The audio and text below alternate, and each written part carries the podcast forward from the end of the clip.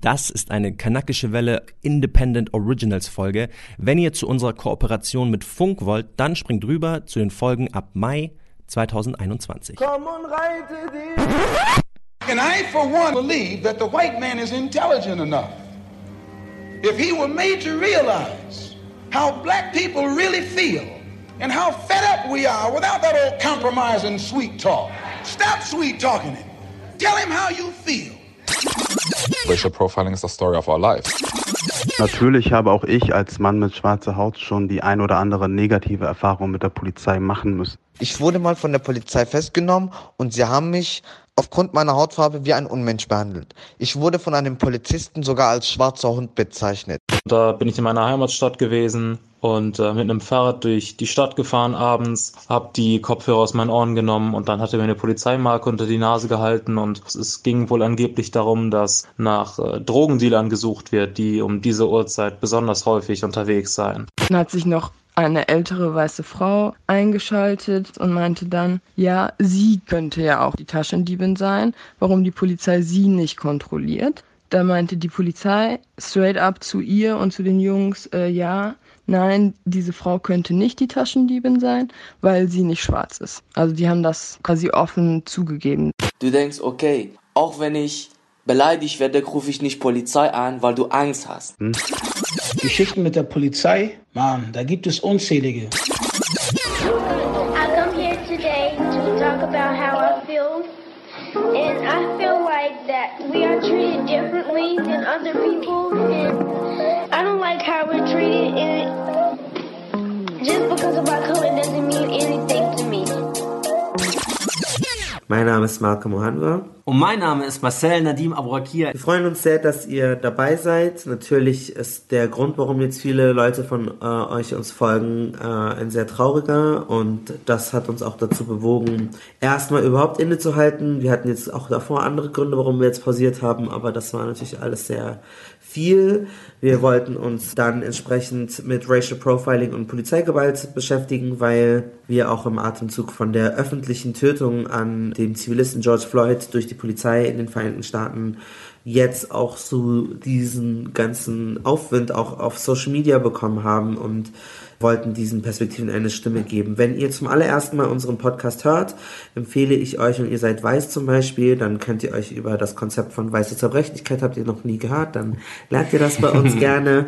Äh, ihr könnt äh, etwas lernen, was heißt es, äh, weiße Privilegien zu haben. Dazu haben wir auch eine Folge gemacht und auch darüber, wie weiß ist Klimaaktivismus. Das heißt, dieser Podcast inkludiert weiße Personen explizit. Ihr könnt auch gerne zuhören und selbstverständlich ist das Thema Rassismus auch vor Blackout Tuesday und vor George Floyd immer wichtig. Und Malcolm hat es gerade schon gesagt, wir wollen Sichtweisen eine Plattform bieten, die sonst nicht so oft gehört werden, Geschichten erzählen, die sonst nicht so viel erzählt wurden und wir hatten auch das Glück, dass wir eben aus diesem Grundgedanken, den wir sowieso bei jeder unserer Folgen eigentlich verfolgen, für den alternativen Medienpreis nominiert worden zu sein. Ja, genau. Wir hatten auch äh, Also es gibt Sachen. auch gute Nachrichten, so auch, ist nicht äh, alles genau, also ich habe so meine momentan. bedächtige, ernste Stimme. Ja, wir waren nominiert für den alternativen Medienpreis. Das hat uns natürlich super gefreut. Wir waren in toller Gesellschaft mit dem Y-Kollektiv und dem Bayerischen Rundfunk und das ist natürlich super, ist unsere erste Preisnominierung. Äh, Wir sind super stolz. Danke, ihr habt auch mit dazu dafür gesorgt, dass wir das äh, hinbekommen haben und Drumroll, please! Die News sind. Warte, willst du sagen, was mit Fußballhelden passiert ist? Oh, soll ich? Ami! Also Shoutout erstmal an alle meine Ex-Kollegen. okay, warte, warte, wir müssen Kontext machen. Okay, warte. Die letzte Folge. Es ging um Reiseknigge für weiße Almans. Ich habe eine Geschichte erzählt von Ex-Arbeitskollegen, die sich in ihrer Reise nach äh, Kolumbien rassistisch und sexistisch geäußert haben. Ich habe das Ganze nicht publik gemacht, weil sie es auf Instagram gepostet haben. Es war sowieso publik. Ich habe das Ganze nur angesprochen. Und ähm, daraufhin habe ich den... Die haben deinen Arsch gefeuert! Die haben mich gefeuert! Die haben mich gefeuert! Also, wenn man sich gegen Rassismus und äh, diese Dinge ausspricht, kann das natürlich auch äh, berufliche Schwierigkeiten mit sich bringen. Aber das lassen wir hinter. We leave that in the past. Was ist unsere neue News? Von der kanakischen Welle geht es jetzt zur Deutsche Welle! Pa, pa, pa. Ihr seht es jetzt gerade, ich mache so Hand, Handwellen-Move. Ja, Marcel hat ein journalistisches äh, Volontariat bei der Deutschen Welle bekommen. Wir sind sehr stolz. Er hat mehrere hundert BewerberInnen hinter sich gelassen. Und Wer Deutsche Welle nicht kennt, das ist der Auslandsrundfunk äh, der ARD. wir werden noch viele andere Themen, wir, wir haben noch ganz großen Schwerpunkt. Wir werden noch eine Folge über Antisemitismus machen. Wenn ihr da Input habt, schreibt uns bitte Nachrichten auf Instagram und äh, auf Twitter. Und äh, so toxische Männlichkeit, Haram-Polizei ist schon vorproduziert und wir haben eine ganz tolle Komikerin, ihr hoffentlich, die dann bei uns äh, zu Gast ist. Äh, genau, ihr könnt euch auf jeden Wollen wir Fall schon freuen. sagen? Wir wollen nicht sagen. Nein, wir wollen es nicht jinxen. Und genau, lasst uns Bewertungen da bei Spotify, Apple. Ihr könnt uns auch finanziell unterstützen bei Steady. Aber genau, das war jetzt so ein bisschen so, um wieder zurückzukommen. Danke, danke, dass ihr alle da seid. Danke für die, die uns schon immer hören. Danke an all die Neuen. Wir wollen jetzt auch mit dem eigentlichen Thema weitermachen. Und das ist Polizeigewalt und Racial Profiling und so ein bisschen auch so die Dämonisierung von schwarzen Männern und äh, Männern of Color, aber grundsätzlich auch von äh, nicht weißen Personen.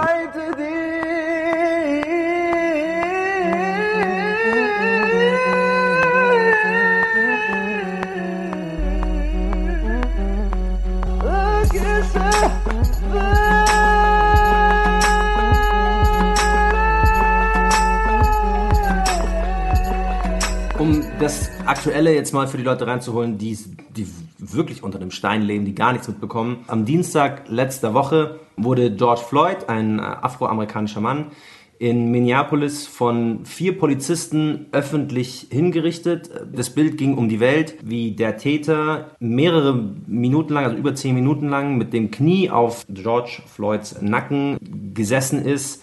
Die Autopsie ist jetzt auch schon raus. Also er ist an, an Erstickung gestorben und das Ganze hat, wurde gefilmt, wurde auf Facebook gepostet und hat die Welt in Ausnahmezustand versetzt eigentlich. Also erst USA, aber ähm, mittlerweile gibt es in jeder größeren Stadt ähm, Demonstrationen, am 6.6. auch in vielen großen deutschen Städten. Und das hat eigentlich so für uns unter anderem den Anlass gegeben, über Polizeigewalt und Rassismus zu sprechen.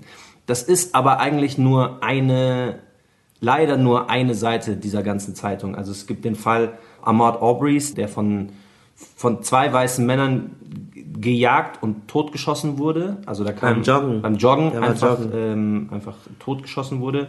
Ähm, es gab jetzt auch vor wenigen Tagen den Fall von Amy Cooper, einer weißen Frau, die einen äh, afroamerikanischen Vogelbeobachter im, im, im Central Park in New York aus unerfindlichen Gründen die Polizei angerufen hat und am am Telefon gesagt hat, ein, ein afroamerikanischer Mann is threatening me. Also der hatte wohl irgendwie ein Problem mit ihrem Hund, aber es war so eine lächerliche Streitigkeit. Und sie hat halt dann gesagt so, hey, wenn du mich jetzt nicht in Ruhe lässt, ich rufe jetzt die Polizei und ich werde denen sagen, ein afroamerikanischer Mann bedroht mich Ja. gerade.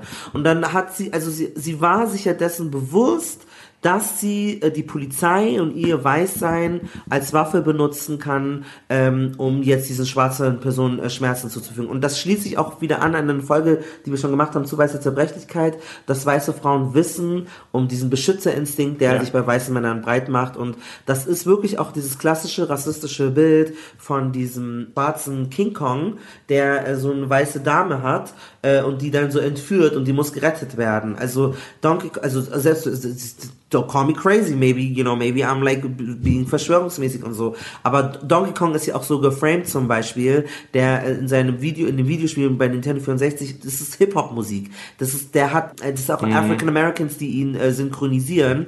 Und der ist der Typ, der diese, die Peach oder die Pauline oder was auch immer, diese Prinzessin von dem weißen Mann irgendwie wegklaut. Und es ist ein ganz klassisches Bild, dass weiße Frauen bedroht werden. Also gibt es unzählige Bilder, wie weiße Frauen durch schwarze Männer bedroht werden und dann kommen weiße Männer, die die dann retten müssen. Und die Frau war sich dessen bewusst. Sie hat gewusst, ich kann mich jetzt als so kleines, petites Opfer darstellen und hat den, dem Mann damit gedroht.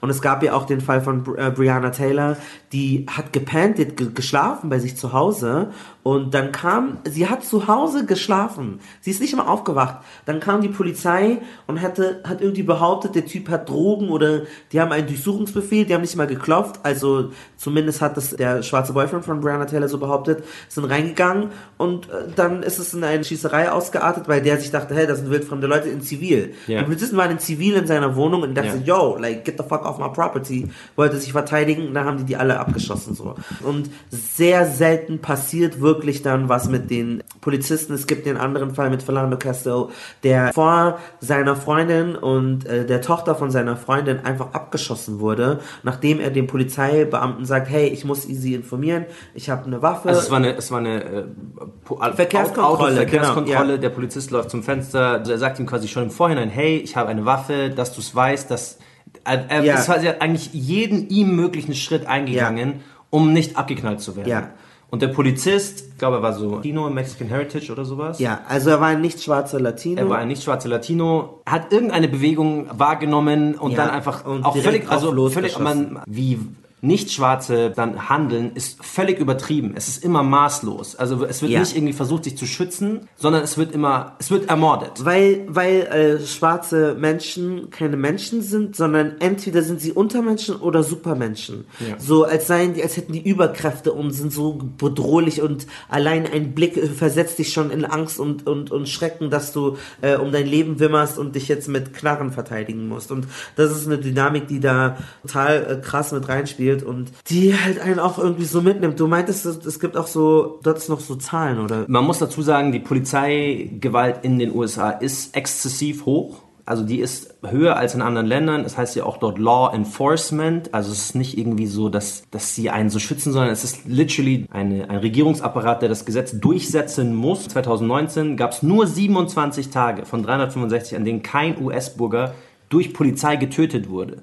Wow. Das heißt, so gut wie eigentlich jeden Tag wird in den USA jemand durch die Polizei getötet. Und jetzt den Bogen schlagen zu schwarzen Menschen, von diesen Toten waren 24% Schwarze, obwohl Schwarze nur 13% der Bevölkerung ausmachen. Das macht Das einmal bewusst, also wenn Polizeigewalt ausgeübt wird, dann ist es überproportional oft an schwarzen Menschen. Als du am Dienstag oder am Mittwoch diese ganzen Dynamiken und die News wahrgenommen hast, Mhm.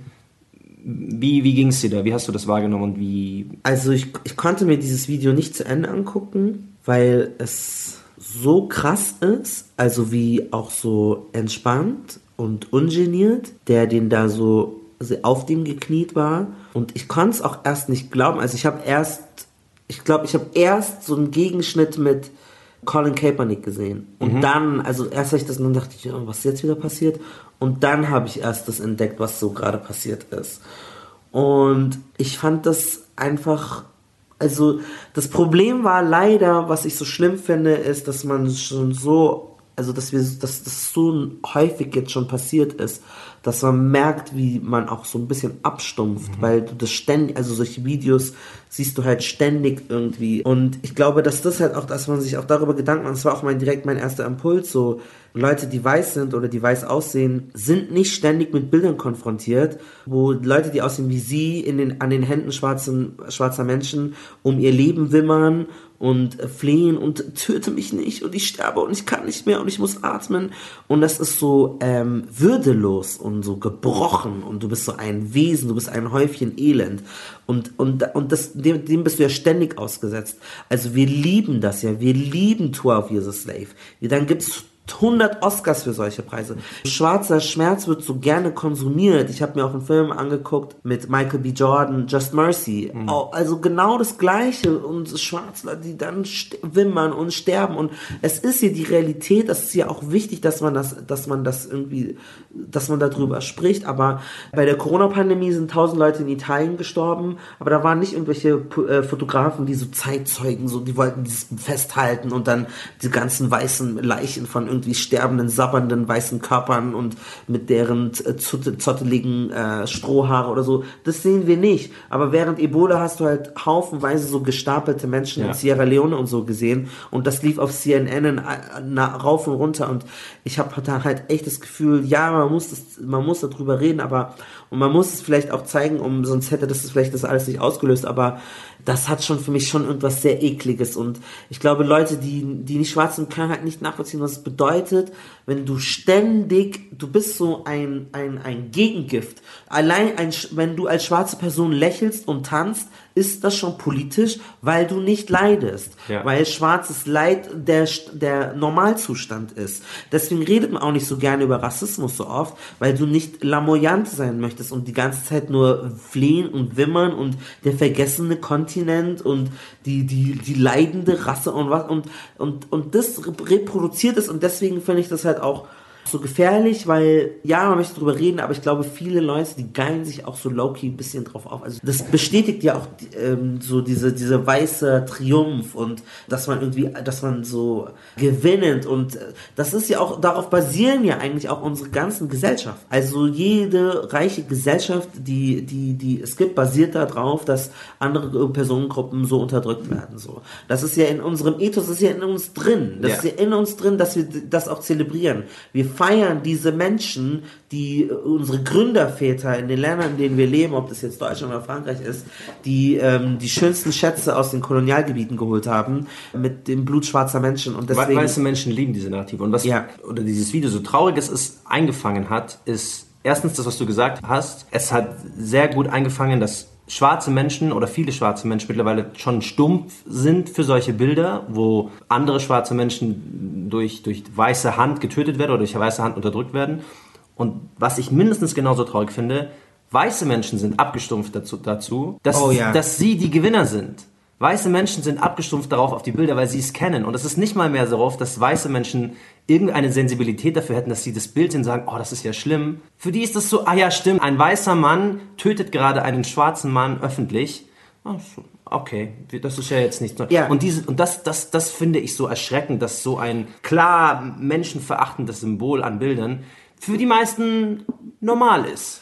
Genau, und dadurch, dass das normal ist, ist es dann schon antirassistisch und äh, super genial, wenn ich eine schwarze Person umarme und mit der ein Foto mache. Wie Dieter Bohlen, der den, äh, äh, Der den ähm, Schirm drüber so. Regenschirm von einer schwarzen Person hält Mhm. und jetzt ist er eine antirassistische Ikone, weil Normalzustand ist, Weiße spucken auf Schwarze, Mhm. Weiße versklaven Schwarze, Weiße töten Schwarze. Aber ich, ich sitze im Bus sogar neben einem Schwarzen. Und ich sage dir jetzt, wir beide, wusstest du das? Wir haben beide Blut unter der Haut. Und dann denken die so, Hot like Fire. rot. Wow, ich habe dir den intelligentesten Hottag gegeben.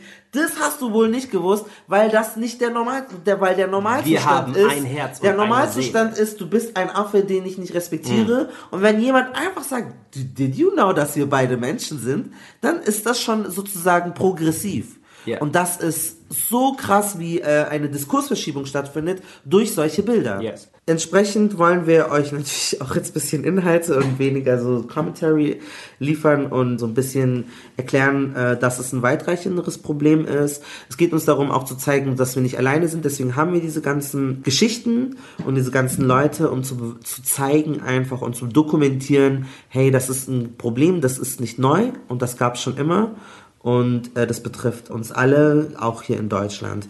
Dazu müssen wir erstmal einen Begriff einführen. Das ist sogenanntes Racial Profiling, sozusagen die Polizei, die aufgrund von deiner, von einer rassistischen Zuschreibung gewisse äh, Annahmen äh, dann hat und dich dann eher aussortiert. Also man könnte es als rassistische Profilerstellung übersetzen. Äh, manchmal sagen Leute auch Ethnic Profiling. Es gibt paar Dinge, die ihr machen könnt und wo ihr sagen könnt, selbst wenn sie nicht euch rassistisch beleidigen, hey, das geht nicht. Das kann zum Beispiel passieren, wenn ihr schwarz seid oder in irgendeiner anderen Form nicht typisch deutsch aussieht und grenzüberschreitend äh, seid oder im Zug seid oder sowas, was jetzt Corona-bedingt weniger der Fall sein wird, dann hat die Polizei, sobald sie hört, dass ihr akzentfrei Deutsch spricht, darf sie diese Grenzkontrolle nicht mehr machen. Sie darf nicht mehr nach eurem Ausweis fragen. Das hat uns ein Anwalt gesagt in einem Beitrag von Coco Tegelesa Musebeni, die den uns zur Verfügung gestellt hat und wir äh, zeigen euch den Ausschnitt.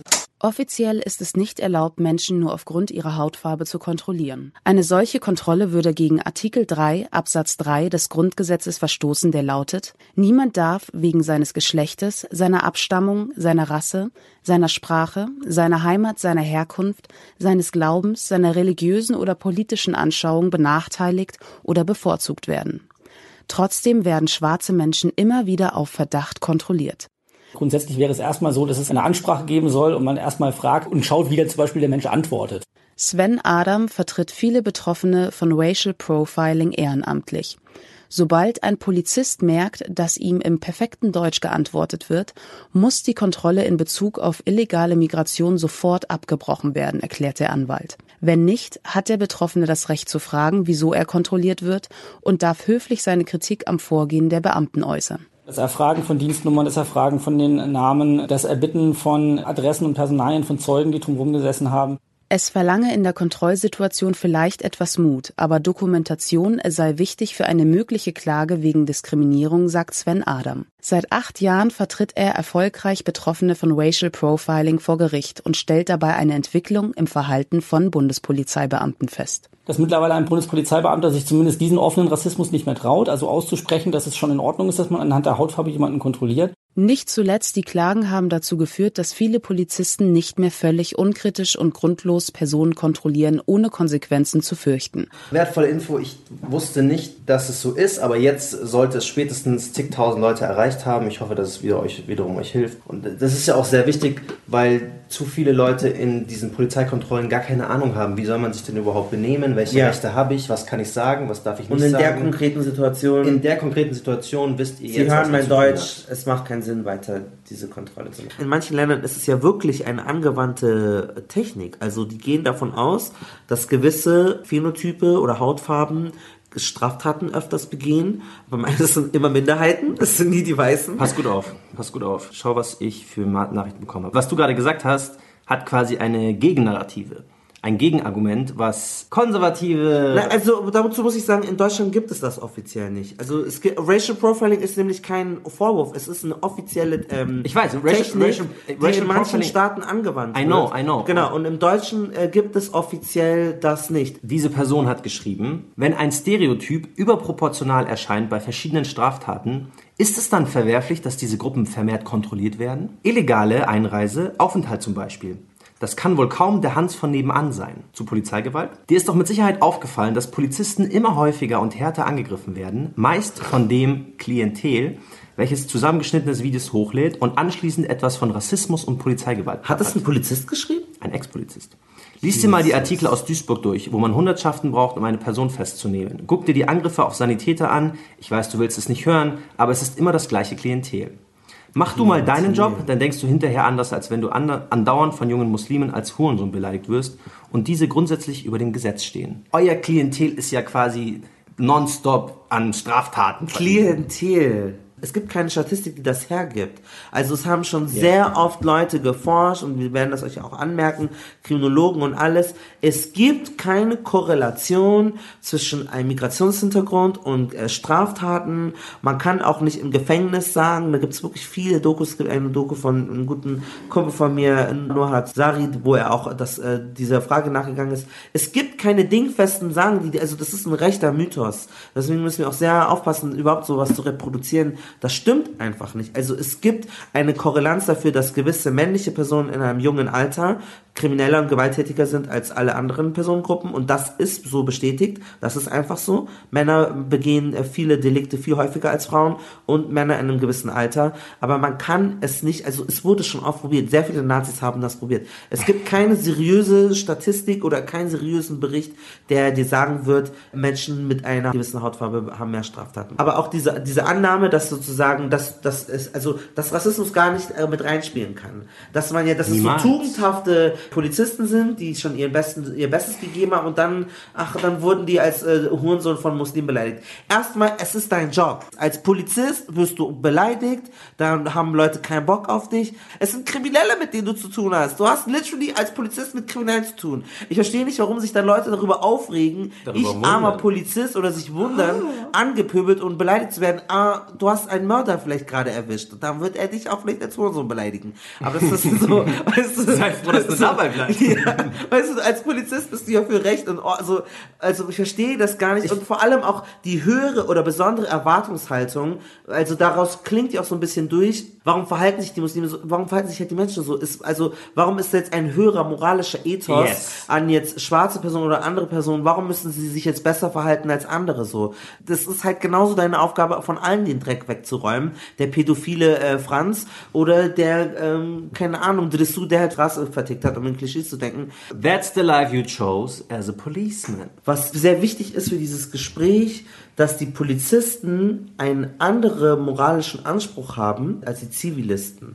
Das bedeutet, wenn die das immer gleichsetzen, ja, aber die behandeln uns ja so, dann ist ja klar, nein, das gilt nicht die gleichen Regeln. Das ist wie wenn ich Mutter bin und ein Kind erziehe, ja, aber mein Sohn hat so gemacht. Ja. Äh, du bist Polizist. Du hast die Staatsgewalt. Du solltest dich nicht davon beeinträchtigen lassen, weil jetzt irgendwie Murat das gemacht hat, werde ich den Mehmet jetzt dafür ein, eins reinfisten. So funktioniert das nicht. Und das ist, glaube ich, wirklich wichtig. Das auch wenn ich jetzt Polizisten- Empathie natürlich habe und klar, wir sind Polizisten Menschen, aber in der Hinsicht müsst ihr erhaben sein und ihr müsst euch nicht auf solche Spielchen einlassen und dann sagen Auge für Auge oder Zahn um Zahn. Ihr, soll, ihr habt da drüber zu stehen und trotzdem irgendwie rational zu sein, weil Lass, lass uns gleich dazu kommen, welche Ja. Erfahrungen wir gemacht haben. Ich, die meisten, die quasi mit der Polizei in Berührung kommen, sowieso schon so vorsichtig geworden sind, weil sie Geschichten gehört haben, weil sie eigene Erfahrungen gemacht haben, dass sie gar nichts machen. Ja, aber die Polizei reagiert mit völliger Überhärte. Wir schulden der Polizei nichts. Wir schulden, nein, nein, nein, aber das ist wirklich wichtig, das mal festzuhalten. Sie dienen uns. Wir schulden der Polizei nichts. Sie auch kriegen, sie werden dafür bezahlt. Natürlich kann man jetzt dankbar sein und bla, aber wir schulden der Polizei nichts. Wir schulden ihr keine Höflichkeit. Wir schulden ihr gar nichts. Sie muss ihren Job einfach machen und das ist, was es ist. Der King of Statistiken hat natürlich auch wieder dazu was rausgesucht. ähm, er hat es zumindest versucht. Also rechtswidrige Übergriffe in Deutschland. Was glaubst du, viele das jährlich sind? Rechtswidrige Übergriffe durch Polizeibeamte im Jahr. In welchem Jahr? Letztes Jahr ist, glaube ich, die Zahl. Jeden, okay, sagen wir große 80 Millionen Menschen jeden Tag. Ich würde vielleicht so schätzen, jeden Tag zweimal, dann wäre es 600. 12.000 rechtswidrige Übergriffe durch Polizeibeamte. Nicht Dokumentiert. 12.000 Straftaten, 12.000 rechtswidrige Übergriffe durch Polizeibeamte haben äh, das ARD-Politikmagazin Kontraste und der Spiegel ähm, recherchiert. Wahrscheinlich ist die Dunkelziffer noch größer. Der Bürgermeister von New York hat selber auch gesagt, es sind so viele Leute in der Polizei da, dabei, die gar nicht geeignet wären, überhaupt in der Polizei zu sein. In Deutschland wiederum wurde erst 2019 eine rechtsradikale Gruppe in der Polizei und der Bundeswehr aufgelöst. Das heißt, es gab Nazis in der Polizei, die einen beschützen sollen. Offensichtlich werden die jemanden, der deine Komplexion hat, nicht so beschützen, wie sie das mit einem weißen Anton machen würden, weil Ja. sie sind Nazis. Und Anfang 2020 wurden in Bayern, hier im schönen München, 67 Polizeibeamte entlassen, weil sie Drogen gehandelt haben und weil sie unter anderem zu Surprise den Reichsbürgern gehört haben, die auch nicht unbedingt Best Friends mit migrantischen Menschen sind. Ich glaube, es gibt diese Beispiele wie Sand am Meer, Ja, dass ja, es ja. irgendwie so Ja, rechte. Verknüpfungen, rechte Verbindungen bei Und Polizei es gibt ja auch viele öffentliche Fälle, da gibt es ein äh, fünfteiliges äh, Feature-Podcast vom WDR über Uri Jallo. Uri Jallo ist ein Mann, der in, in der Gefängniszelle verbrannte und es ist bis heute noch nicht geklärt, warum. Also es gibt noch heute noch immer keine adäquate Antwort dafür, warum dieser schwarze Mann verbrannt wurde. Und es wird wohl auch erstmal keine geben, weil der Fall eingestellt wurde. Untersuchungen wurden gekappt. Hier wurde jemand verbrannt. Der Vorwurf ist im Raum, dass es Polizisten gewesen sind. Was nahe liegt, wenn Was- er in einem Polizeirevier verbrennt. Und es keine alternative Aufklärung dafür gibt, so. Mhm. Und nicht mal bei so einem deutlichen und frappierenden Fall von Polizeigewalt sagt man so, ey, du bist zwar mein Kollege, Digga, aber du gehörst in den Knast, so, das geht nicht so. Der Polizeiberuf ist ja auch eine krasse Männerdomäne Mhm. und es hat sehr viel mit auch sehr toxischer und ekliger Männlichkeit zu tun, dass man so äh, Gruppen und Kollegialitäten schließt über ganz widerliche Dinge. Und dazu gehört auch Gewalt. Es gibt auch den Fall in, in Wien, in Österreich, von äh, dem Rapper Teaser. Der war mit so schwarzen Kumpels unterwegs und die haben da so ein Meeting gehabt in einem Park. Und dann Die kam die. Polizei äh, gechillt und hat die da des Platzes verwiesen. Am Ende hat die Polizei dann auch noch einen Preis gewonnen von der Regierung für, also diese, diese Einsatztruppe für vorbildliche Arbeit. Das ist natürlich wahnsinnig höhnisch dann gegenüber diesen Menschen, weil, weil die Logik ist ja, man muss ja über sich ergehen lassen, weil ja, ja man ist verdächtig, Ja. man, man, man bewegt sich verdächtig. Verdächtiges Äußeres. Ähm, lass, ja. uns, lass uns kurz darüber reden, weil das sind Dinge, die du schon durchgemacht hast. Ja. Verdächtig aussehen, das sind Dinge, die mir vor einer Woche passiert sind, weil ich verdächtig aussah. Und an der Stelle auch nochmal Triggerwarnung. Wir werden jetzt auch ein bisschen so in diese traumatischen Elemente mit reingehen, wo wir über Dinge sprechen, die uns widerfahren mussten, wo, er, wo ihr vielleicht Parallelen sehen werdet. Wir werden auch noch jetzt einige Sprachnachrichten spielen von anderen Menschen, die das durchmachen mussten, fast ausschließlich eigentlich schwarze Menschen. Ähm, also nur, dass ihr Bescheid wisst, das wird jetzt kommen. Malcolm, was für Erfahrungen musstest du machen? Bevor ich dann nochmal bei mir so meine äh, Fälle und auch, wir werden auch über Frisuren reden und wie Frisuren da eine Rolle spielen, habe ich mich auch mit dem äh, schwarzen Pfleger, einem schwarzen Altenpfleger getroffen, der in Hamburg lebt, der ist John und der ist unterwegs gewesen, mit, also hat so eine Tour gehabt und hat denen dann immer so Medizin gebracht, also oder so die gepflegt oder sowas. Mhm. Und irgendeine alte Person, eine alte weiße Person, die den dann immer so gesehen hat, guck mal, das ist ja verdächtig, ruf mal die Polizei an. Grundsätzlich auch das nochmal als Hinweis. In der Welt, in der wir leben, kann das fatale Folgen haben, wenn du fahrlässig, ohne triftige Gründe, die Polizei rufst gegen einen schwarzen Mann ja. oder gegen eine schwarze Person. Überlegt euch das 500 Mal, mind your business. So, aber wahrscheinlich Literally, mind so. your business. So. Die hat die Polizei gerufen und so einen Hinweis gegeben. Dann geht der wieder mit seinem Fahrrad zu, macht so seine Tour, geht in einen, mhm, geht in mhm. einen Wohnkomplex wieder raus. Auf einmal liegt er auf dem Boden, praran, und die ähm, Polizisten haben ihn schon irgendwie übermannt und äh, er weiß gar nicht, wie um ihn geschehen ist. Diese ganze Geschichte, äh, ich habe ihn getroffen, erzählt er mir und habe das mit ihm runtergebrochen und das ist so krass, war ein paar Wochen vor dem Fall von George Floyd äh, und mitten in Deutschland so. Es ist Samstag, der 18. April. Wie so oft ist John Hamadi mit seinem Fahrrad unterwegs und fährt von Patientin zu Patientin. Der Hamburger mit ghanaischen Wurzeln arbeitet als Altenpfleger. Da hatte ich Spätdienst und gleich am Anfang habe ich gemerkt, dass irgendjemand mich verfolgt auf dem Fahrrad. Egal wo ich war, war er auch da. Und nach vier, so kurz nach vier, war ich bei einem Patient. John verlässt die Wohnung des Seniors seines 4 Uhr Termins und sieht draußen wieder den Mann, der ihn zuvor verfolgt hatte. Doch diesmal ist er nicht alleine. Da standen diese drei Männer an der Ampel und wurde dann ja grundlos zum Boden gerissen. Tut mir leid, mir fällt das gerade irgendwie schwer darüber zu reden. John, 31 Jahre alt, wird mit Gewalt von seinem Elektrofahrrad gerissen und zu Boden gedrückt. Brachial werden seine Hände am Rücken fixiert. Es wurde ihm, erzählt er weiter, ohne Vorwarnung direkt in die Hosentasche gegriffen. Ich wollte gerade vorbeifahren und ich hatte gerade auch ein bisschen Speed drauf. Ähm, weil ich ja mit dem E-Rad gefahren bin und wurde dann ja grundlos äh, zum Boden gerissen. Äh, tut mir leid, mir fällt das gerade irgendwie schwer darüber zu reden. Ich, das erste, was ich gedacht habe, war, dass ich irgendwie überfallen werde. Also ich dachte erstmal, dass weil die direkt in meiner Tasche gegriffen haben und ich habe versucht, mich erstmal zu wehren. Ist natürlich klar, also ist eine ganz normale Reaktion, finde ich. Habe dann irgendwann aufgehört, weil ich dachte, okay, das sind drei Männer, alle auf mich. Äh, ich lag auf dem Boden. Äh, hör auf sich zu wehren, lass sie nehmen, was sie wollen und dann kannst du wieder weiterfahren. Ich glaube, wenn jemand diese, diese Szene, was mir passiert ist, gefilmt hätte, also das war echt brutal, also es war nicht normal. Nein, es ist kein Überfall, kein Raub, der John da widerfährt. Es sind drei weiße Polizisten, die ihn niederstreckten. Jemand habe der Polizei einen Tipp gegeben, dass sich der schwarze Mann verdächtig verhalten habe, dass er womöglich Drogen verkauft. John rappelt sich auf und muss den in Zivil gekleideten Männern erst seine Route zeigen, als Beweis, dass er kein Drogendealer ist, sondern als Altenpfleger Menschen hilft. Nach dem Ausweis gefragt. Ich habe gesagt, dass es in meiner Tasche ist und dass ich die auch rausnehmen kann. Direkt haben die dann erstmal Handschellen angelegt. Ja, und mich als ich, als ich auf dem Boden lag, gefragt, was, äh, was ich hier mache. Und dann habe ich gesagt, dass ich vom Pflegedienst bin. Ich bin ein Pfleger. Und die haben erst die Handschellen abgenommen, als ich dann den Zettel gezeigt habe, wo die ganzen Kunden draufstehen und die ganzen Adressen und Pflegemaßnahmen, was ich da durchführen muss. Haben die dann erstmal danach gelesen und danach, erstmal, und danach die Handschellen abgenommen und äh, Sicherheit. Die haben sich entschuldigt, ja, halt vor Ort gesagt, dass es denen leid tut und wir sind jetzt cool miteinander, oder? So, das war da so die Aussage von denen. Eine sehr dürre Entschuldigung. Zumindest so wie John es darstellt. Wir fragen nach bei der Dienststelle in Hamburg, die für Johns Fall zuständig ist, und bekommen ein langes Antwortschreiben. Die Polizei Hamburg weist den Vorwurf des Racial Profiling entschieden von sich. Wir setzen in der Aus- und Fortbildung der Beamten im Themenkreis rassistische Diskriminierung auf eine umfangreiche Schulung.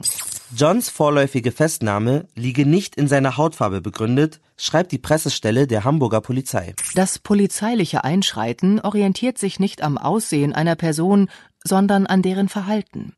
Im konkreten Fall fuhr der Radfahrer mehrere Adressen an, telefonierte dort kurz und betrat die Wohnhäuser anschließend immer nur für eine kurze Zeit.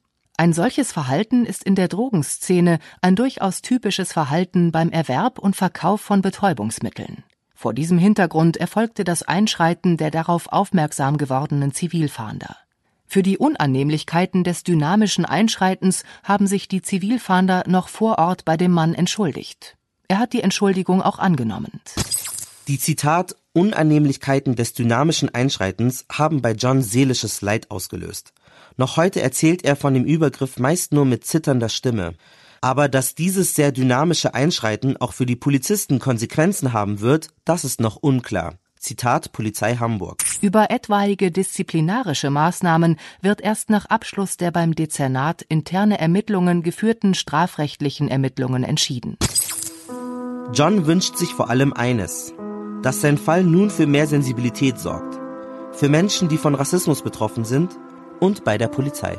Ich möchte einfach, dass viele Menschen merken, dass es im Moment oder es schon immer so war, dass die Polizei Menschen grundlos irgendwie attackiert und so rassistisch sind. Und ich mir, was ich einfach damit erreichen will, ist, dass es nicht wieder irgendwie in der nächsten Generation, dass es so weitergeht.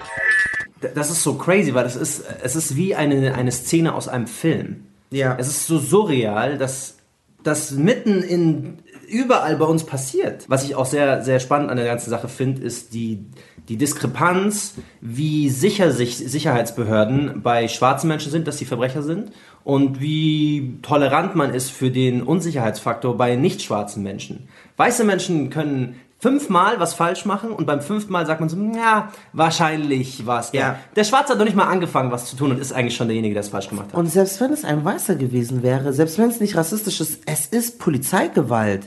Die, die sind zwei erwachsene Männer, die können einfach sagen, hey, können Sie kurz stehen bleiben? Wir, so, so, es, also wenn du einfach nur so da bist, es besteht ja auch keine latente Fluchtgefahr, so, weil du könntest ja auch aus einem, mit einem anderen Vorwand die Person erstmal anhalten. Ja. So, aber einfach jemanden zu packen, zu über überrennen, zu übermannen, unabhängig von dem Race-Faktor kommt noch hinzu, ja. ist einfach so widerlich und so ein Machtmissbrauch. Und da muss es Instanzen geben, die darauf eingehen. Und wie gesagt, wir wollen nicht alle Polizisten und Polizisten über einen Kamm scheren. So, es gibt bestimmt auch Leute, die sagen, wow, ich finde das auch eklig. Die Dynamik im Nachhinein eigentlich also klar, bei dem Fall sind wir uns, also bei dem Incident selbst sind wir uns absolut einig, aber dann auch im Nachhinein, mit welchen Repressalien man eigentlich als Opfer wiederum trotzdem zu kämpfen hat. Du hast die Polizei in deiner Arbeitsstelle, die Polizei macht deinem Chef wiederum Ärger. Für viele Chefs ist es dann auch so unangenehm, sich mit der Polizei wegen dir auseinandersetzen ja. zu müssen und gerade wenn du aus unserem Background kommst, insofern es denn jemals zu einer Anklage kommen würde, hast du halt auch noch diesen riesigen, dieses Damoklesschwert über deinem Kopf schweben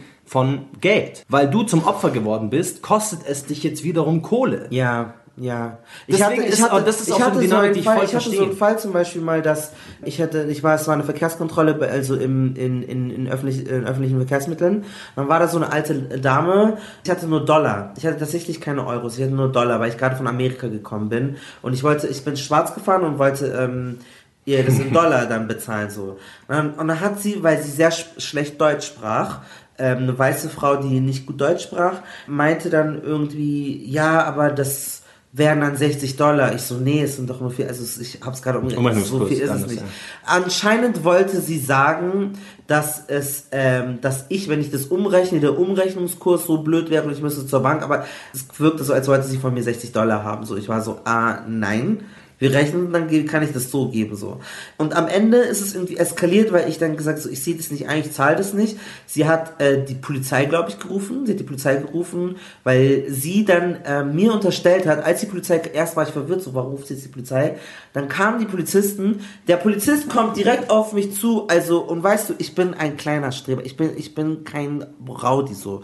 Er kommt auf mich zu, so richtig, ich spüre schon seinen ekligen Hundeatem, seinen deutschen Atem, so spüre ich so. Er geht so richtig, er riecht wie ein ungewaschener Köter, geht er so auf in mein Gesicht so, ja, was denken Sie, wer das sind, bla bla bla. Hier wird nach den Regeln so, da wollt ihr so sie so supporten, diese arme, diese weiße arme Retter. weiße Frau da so.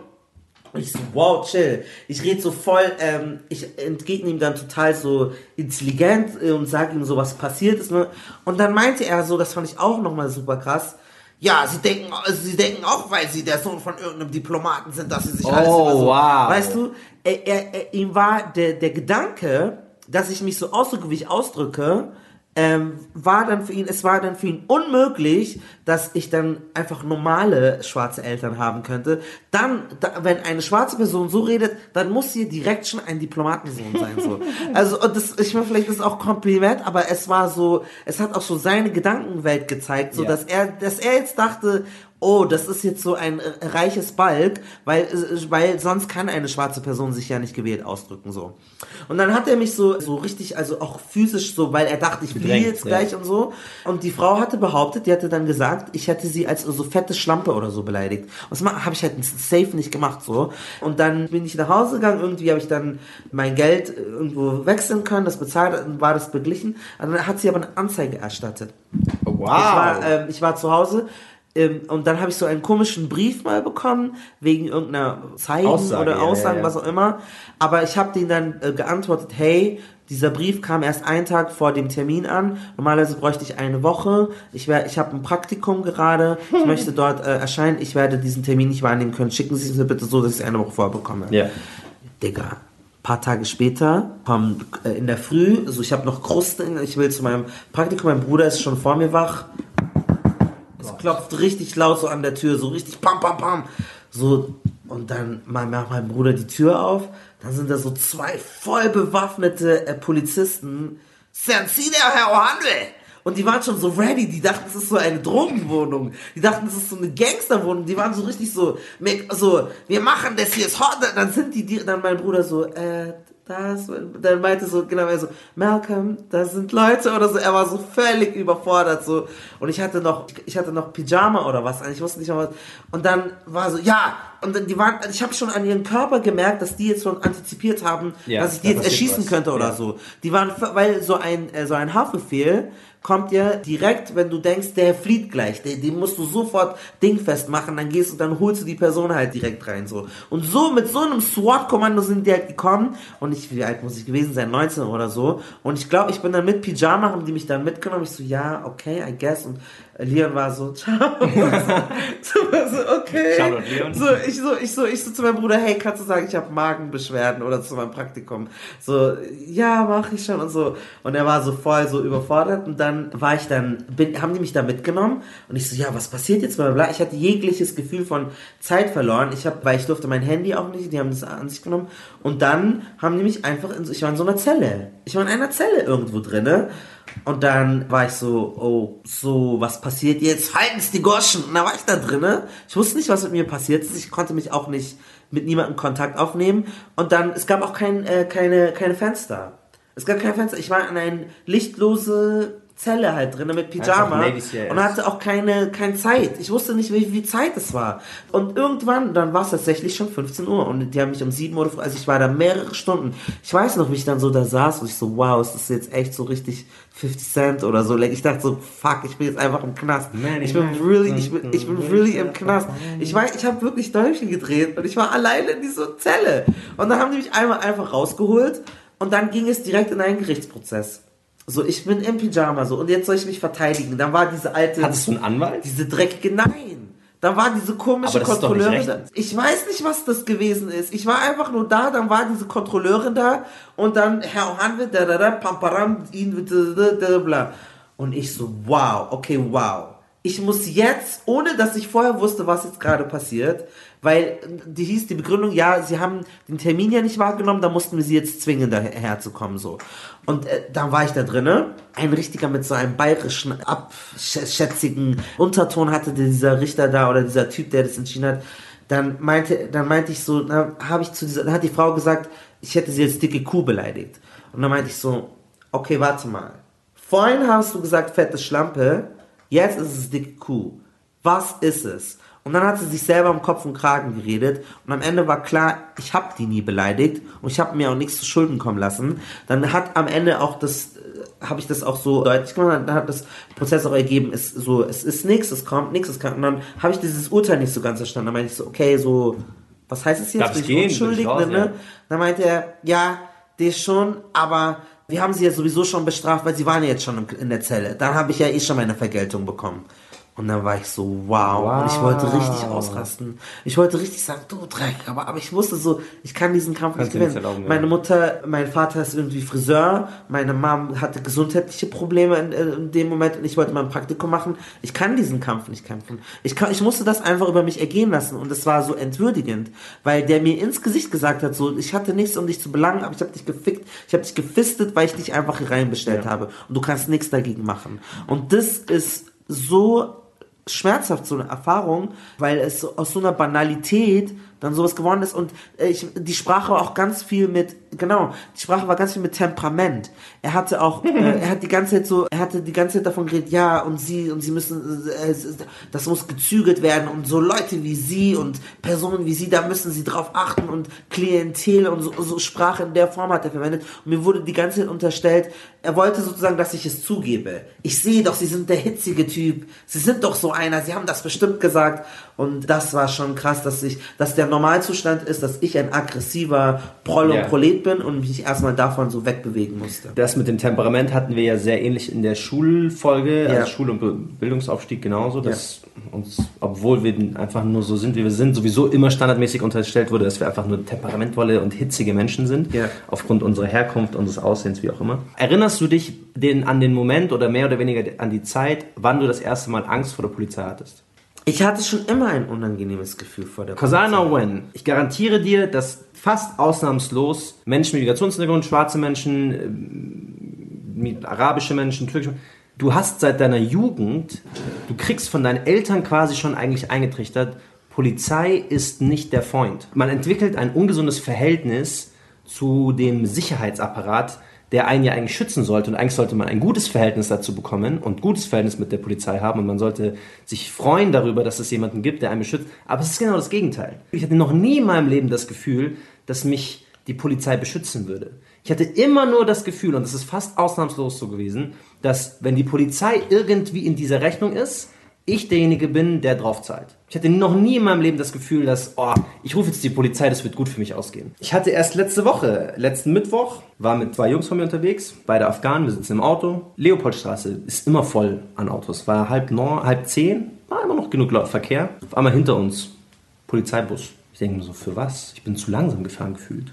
Ich bin einfach nur über die Ampel gefahren, Ja. automatisch, bitte rechts ranfahren. Ich denke mir so, okay, vielleicht machen sie Routine. Ich mach das Fenster runter, sie meint so, ja, Führerschein, ich gebe ihr das so. Sie geht zum Auto, sie kommt zurück, hat, meine, hat mein Ding in ihr Computer eingegeben, um mal zu checken, ob der Führerschein noch gültig ist oder ob die Daten stimmen, was auch immer, und meint so, wo kommen Sie denn her?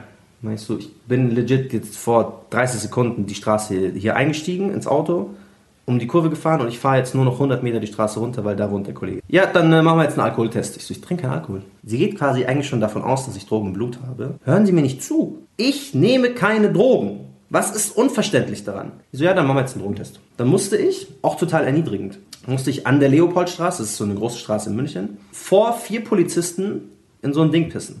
Muss ich mir 15 Minuten mit ihnen irgendeine High-Stress-Situation geben, weil sie jetzt glauben, sie mussten da drei Kanaken aus dem Verkehr ziehen. Ich glaube, es ist halt auch noch mal heftiger, auch für viele Leute, zum Beispiel schwarze Leute hier, die jetzt auch äh, nicht so gut Deutsch sprechen oder Ja. einen Akzent haben. Und das sehe ich sehr oft, dass viele Polizisten sich so zu fünft um die ringen, den Luft abschneiden, die so wirklich körperliche Kämpfe da führen. Und das sehe ich ganz oft auf der Straße. Also oft bleibe ich auch stehen, weil ich das dann beobachten möchte. Ja.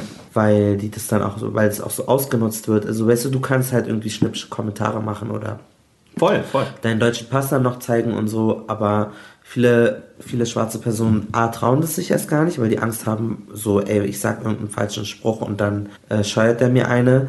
Oder weil sie auch, weil sie nicht die Fähigkeiten dazu haben, das ist jetzt auch für, auch für andere Menschen, die nicht Deutsch sprechen, auch syrische Personen oder so.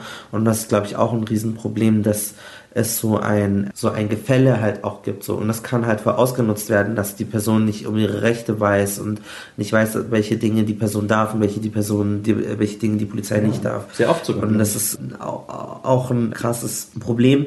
Und dabei spielt auch mit rein halt auch viele, also bei schwarzen Menschen werden ja auch ganz normal, also Frisuren kriminalisiert. Mhm. Ich hatte eine Zeit lang äh, Dreadlocks getragen und äh, Dreadlocks auch, aber Cornrows meinte ich, das sind diese ähm, an den äh, Kopf angebundenen Zöpfe. Und ich weiß noch, ich habe ich hab die getragen und wurde in diesen zwei Monaten, wo ich die hatte, glaube ich, neunmal oder so von der Polizei kontrolliert. Auf dem Fahrrad, am Bahnhof. Also ich konnte die Uhr danach stellen. Also, also wirklich dreimal die Woche oder so. Wirklich, ja, Personalausweis, so mhm. bla bla. Ich habe einen guten Kumpel und Kollegen, Robin, äh, und der hat ähm, Dreadlocks eine Zeit lang getragen und der hat mir auch erzählt, äh, was das äh, mit ihm gemacht hat. Da hatte er eine, also erstens hat er auch erzählt, dass er immer wieder für einen Drogendealer gehalten wird von Zivilisten, aber er hat auch mit der Polizei eine negative Erfahrung gemacht. Hallo, mein Name ist Robin Drömer, ich bin Kulturjournalist und Reporter und ich hatte fast die Hälfte meines Lebens Dreadlocks. Ich habe meine ganze Teenagerzeit durch Dreadlocks getragen und auch noch danach, habe aber einige negative Erfahrungen auch aufgrund dieser Frisur gemacht,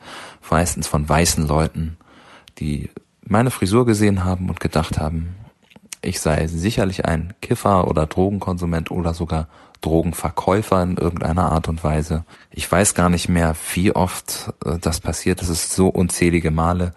Eigentlich jeden Tag irgendwo, wenn man abends irgendwo war, angequatscht worden. Hast du mal ein bisschen Tabak?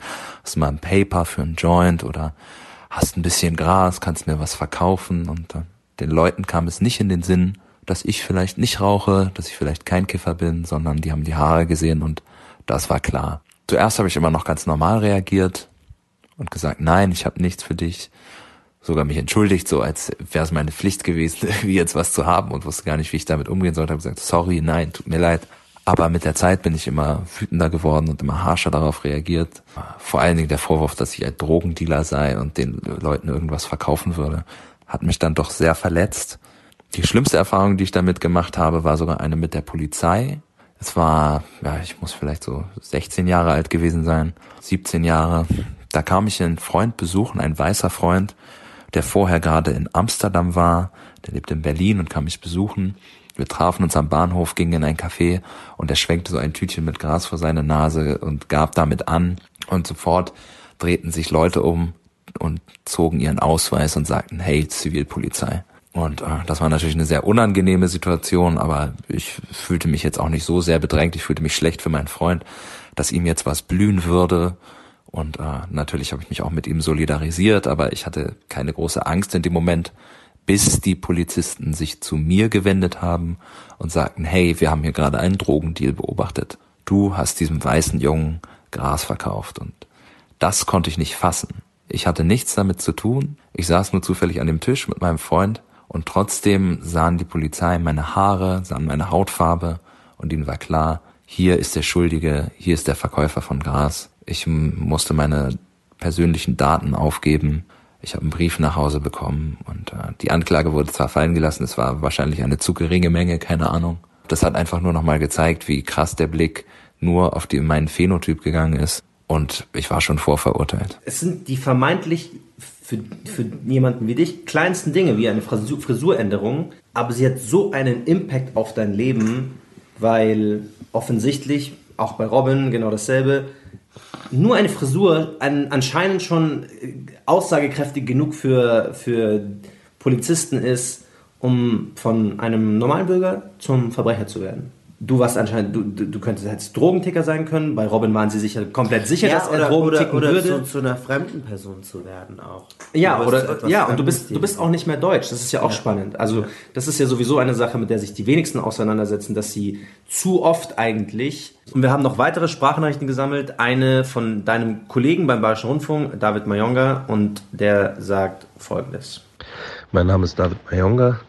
Ich bin Musiker, Moderator und Autor, studierter Pädagoge und war auf der Akademie für Bildende Künste in München. Das alles wird oft äh, ausgeblendet und der zentrale, zentrale Thema einer, nicht Auseinandersetzung, sondern einer Zusammenkunft ist äh, meine Hautfarbe. Unter anderem eben mit der Polizei, weil darauf wird man reduziert. Und es gibt eine, es gibt eine ähm, Erfahrung, ein Erlebnis, das, das das für mich so ekelhaft krass und deutlich gemacht hat, dass es wie unterschiedlich äh, wir die äh, den Umgang mit der Polizei erleben. Ich war mit äh, einem sehr guten Freund im Auto unterwegs und wir sind äh, kontrolliert worden. Saß ich auf dem Beifahrersitz und mein, mein Freund auf äh, dem Fahrersitz. Am Fahrersitz kommt eine Polizistin, kontrolliert ihn und die fangen an, sich tatsächlich äh, nett zu unterhalten und äh, ähm, So, also es ist halt voll das total freundliche, der total freundliche Umgang. So, man könnte fast sagen, äh, schäkern. Und dann drehe ich mich irgendwann mit so einem Schmunzeln nach rechts, weil ich ja weiß, bei einer Polizeikontrolle, von denen ich ja auch schon, äh, ich weiß gar nicht, wie, wie viele Hunderte erlebt habe. Und dann weiß ich, dass der Kollege rechts steht. Und ich erwarte tatsächlich auch irgendwie einen freundlichen Blick, weil ich dachte, das sind ja zwei äh, ähm, Kollegen, die zusammen in einem Auto unterwegs sind, ne, in einem Streifenwagen. Was ich aber sehe, ist ein ultra nervöser weißer Polizist, der zitternd seine Hand an seiner Waffe hat. Die ist noch im, im Halfter, aber er hat die Hand an der Waffe und betrachtet mich als, also, als könnte es jeden Moment sein, dass ich irgendwas äh, mache, was ihn dazu bringt, seine Waffe zu ziehen. Und ich dachte, das darf ja wohl, das, das kann ja wohl nicht dein Ernst sein. Ich war so schockiert, ich hab, ich konnte nichts sagen, ich konnte nichts, ich konnte nicht sagen, hey Philipp, was ist hier los? Äh, äh, äh, hilf mir. So, ich konnte auch nicht sagen, was ist mit dir los, du Trottel. Ich hatte einen Rucksack zwischen den Beinen und ich hatte Angst, dass wenn ich auch irgendwie mich bewege, dass der Typ Angst bekommt und äh, seine Waffe zieht. So. Und zu sehen, dass man in dem Auto direkt nebeneinander sitzen kann und dass links eine völlig andere Realität erlebt werden kann als rechts auf meinem Beifahrersitz, äh, finde ich, äh, das, äh, ja, das muss man, wie soll ich sagen, ich weiß immer noch nicht, ich weiß, also das zeigt mir auf jeden Fall, dass dieses, dieses Problem auf keinen Fall nur ein Problem in den USA ist. Auf keinen Fall. Ich kenne Polizeikontrollen mit äh, äh, übermäßiger äh, Härte oder oder oder ähm, Aggression, verbal und auch körperlich schon seit ich zwölf Jahre alt bin. Ne? Ähm, das soll einfach mal gesagt sein. Wie oft da da äh, ähm, da, da schließe ich Beleidigungen oder oder oder äh, Marginalisierungen wie das einfache Duzen oder äh, das Sprechen, Ansprechen in gebrochenem Deutsch. Das äh, das will ich da gar nicht, äh, will ich da gar nicht von reden. Richtig heftig. Also, dass der ja sich bedroht gefühlt hat durch die bloße Existenz von einem schwarzen Menschen. Das ist etwas, das ich auch erlebt habe, als ich mit einem Politiker mal gesprochen habe für ein Hintergrundgespräch einer im demokratischen Spektrum sich befindenden Partei und der meinte, dass ihn viele Leute anrufen, äh, und besorgt sind, wenn sie schwarze Menschen im Wald sehen, die einfach auf ihrem Handy rumtippen. Und er sagte dann, das sind ernstzunehmende Sorgen, die er dann bearbeiten muss und sich dann mit diesen Menschen beschäftigen muss. Und wenn ich mir dann denke, dass Ressourcen, so für die wir auch mit bezahlen, wo wir politische Ressourcen darauf draufgehen, also für so eine Scheiße, dass irgendeine Lieselotte äh, hm. es nicht aushält, dass da zwei schwarze Jungs irgendwie auf ihrem Handy rumspielen. Das zeigt so, wie widerlich und wie gefestigt äh, das Feindbild von schwarzen Männern ist. Da ist auch eine richtig andere krasse Story, die ich auch gleich da dranhängen äh, würde. Die hast du jetzt noch nicht gehört. Ich erzähle dir mal meine Geschichte. Es war der Februar 2016, da habe ich in München gewohnt. Ähm, genau, und habe da von meinen Untermietern ähm, oft mal ihr Zweitwagen einfach bekommen, weil ich auch zu der Zeit eine Mannschaft trainiert habe. In der Mannschaft war auch der Sohn von meinen Untermietern drin. Ich hatte eine sehr gute Beziehung zu meinen Untermietern, die habe ich bis heute noch. Ähm, deutsche Menschen, sehr, sehr süße Beziehungen. So. Sie ist auch als meine Extended Family. Und genau, habe deren Auto bekommen. Es war so ein kleiner lilaner Golf. Und ähm, habe halt immer so zwei Jungs noch abgeholt zum Training und dann saß ich halt mindestens immer mit so drei kleineren Jungs drin. Und ich habe denen auch immer so ein bisschen erzählt, dass einfach meine Realität anders ist, weil die haben das nicht verstanden und ich habe da auch gemerkt, wie wissensgierig Kinder sind und dass man denen dann noch was Cooles mitgeben kann.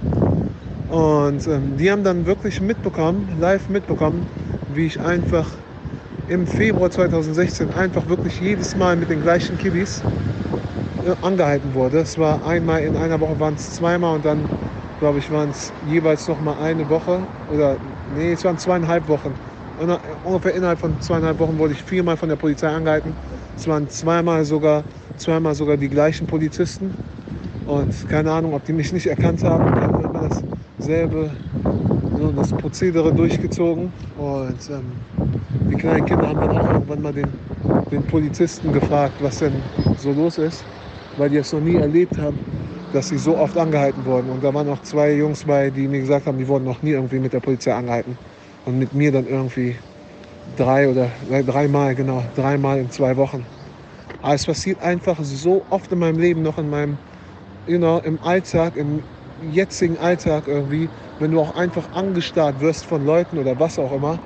Ne? Oder, ey, oh, warte mal, okay, letzte Aktion, letzten Samstag, ne? George Floyd, diese ganze Sache ist passiert.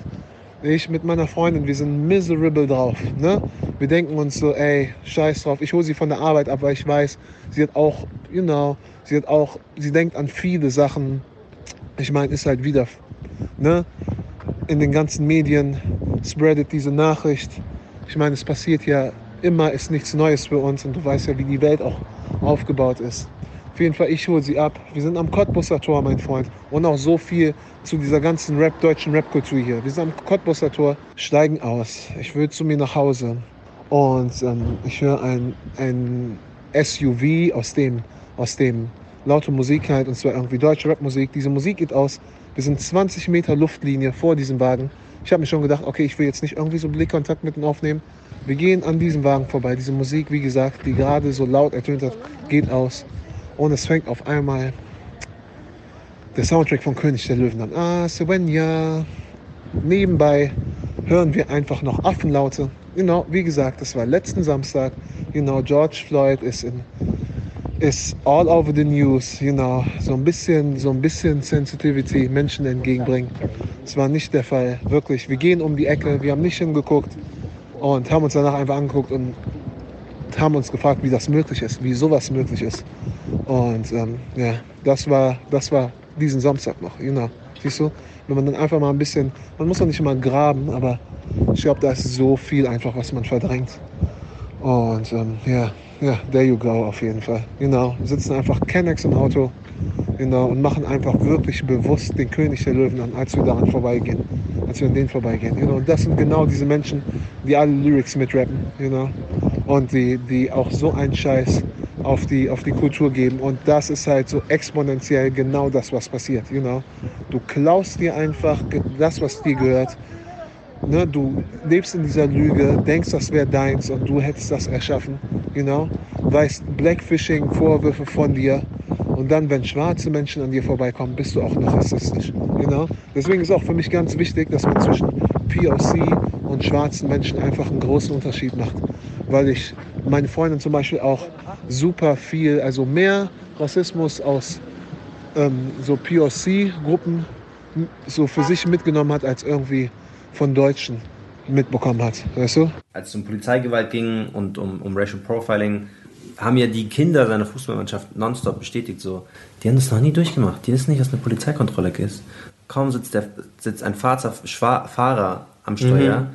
ist es für die so eine Revelation, aber man kann von der Polizei angehalten Ja, werden. Emma ist ein sehr großer, breiter, äh, dunkler Schwarzer. Was aber für andere schwarze Kinder Standard ist. Du wächst damit auf. Es ist nicht mal was Neues. Das ist, du weißt haargenau, wie eine Polizeikontrolle abläuft. Das hat man ja auch bei dem, bei dem Video von ähm, Bei Philando Castile, Philando gestorben Die, die vierjährige Tochter hatte schon eine Art Routine entwickelt, um die Mutter zu beruhigen, um zu sagen, hey, beweg dich nicht, mach jetzt keine Fehler, Ja. weil die Polizei wird uns sonst wehtun. So. Weil, weil schwarze Leute das halt schon von Weil schwarze an Leute lernen. das so quasi von Grund und auf ich, anlernen. Ich finde auch den Punkt super wichtig, dass dieser Rassismus nicht nur vom Weißen kommt. Genau. George Floyd, der gestorben ist, da war auch ein asiatischer Polizist mit dabei, der den umgebracht In hat. dem Laden, und der, der Typ, die die Polizei gerufen hat, war Ja. eine weiße Araberin. Oder Ja. ein weißer Araber, der, der Shop-Owner. Fragt, ich weiß jetzt nicht genau, was für ein Geschlecht. Dankeschön. Und wie er jetzt, er gerade eben auch nochmal gesagt hat, und ich hatte das letztens auch getwittert, Kanaken sind extrem rassistisch. Ja. Extrem rassistisch. Und das ist, glaube ich, ganz wichtig. Anti-schwarzer Rassismus ist global Ja. und da gibt es keine Grenzen. Es gibt Leute, die sind vielleicht, haben irakische Wurzeln und in Irak haben sie keine Rassismuserfahrungen ähm, und in Deutschland schon. Wenn du schwarz bist, ist es überall genau Ja. gleich. Es sei denn, du bist halt in einem mehrheitlich schwarzen Land. Aber selbst dann ist es so, dass die eigene Bevölkerung Personen, die nicht schwarz sind, bevorzugt behandelt. Du hast ja eine Sprachnachricht von deinem Papa, wo es Genau. auch genau darum geht eigentlich. Ich habe mich mit meinem weltweit Papa so anders darüber, behandelt. ich habe mich mit meinem Papa spannend. darüber unterhalten, was er dachte sozusagen, worauf das zurückgeht und ihr könnt jetzt so ein bisschen dem Gespräch lauschen, was ich äh, mit ihm im Barbershop geführt habe. It's still gonna be the same shit. It's still gonna be the same crazy. But they, they, their fight now will make an impact. Let's neutralize it im Leben. But anywhere in the world, it's not even just America. Yeah, it's, I'm just saying everywhere. It's the gleiche, Papa. It's the gleiche. But we're seeing this brutal, uh, more brutality in America.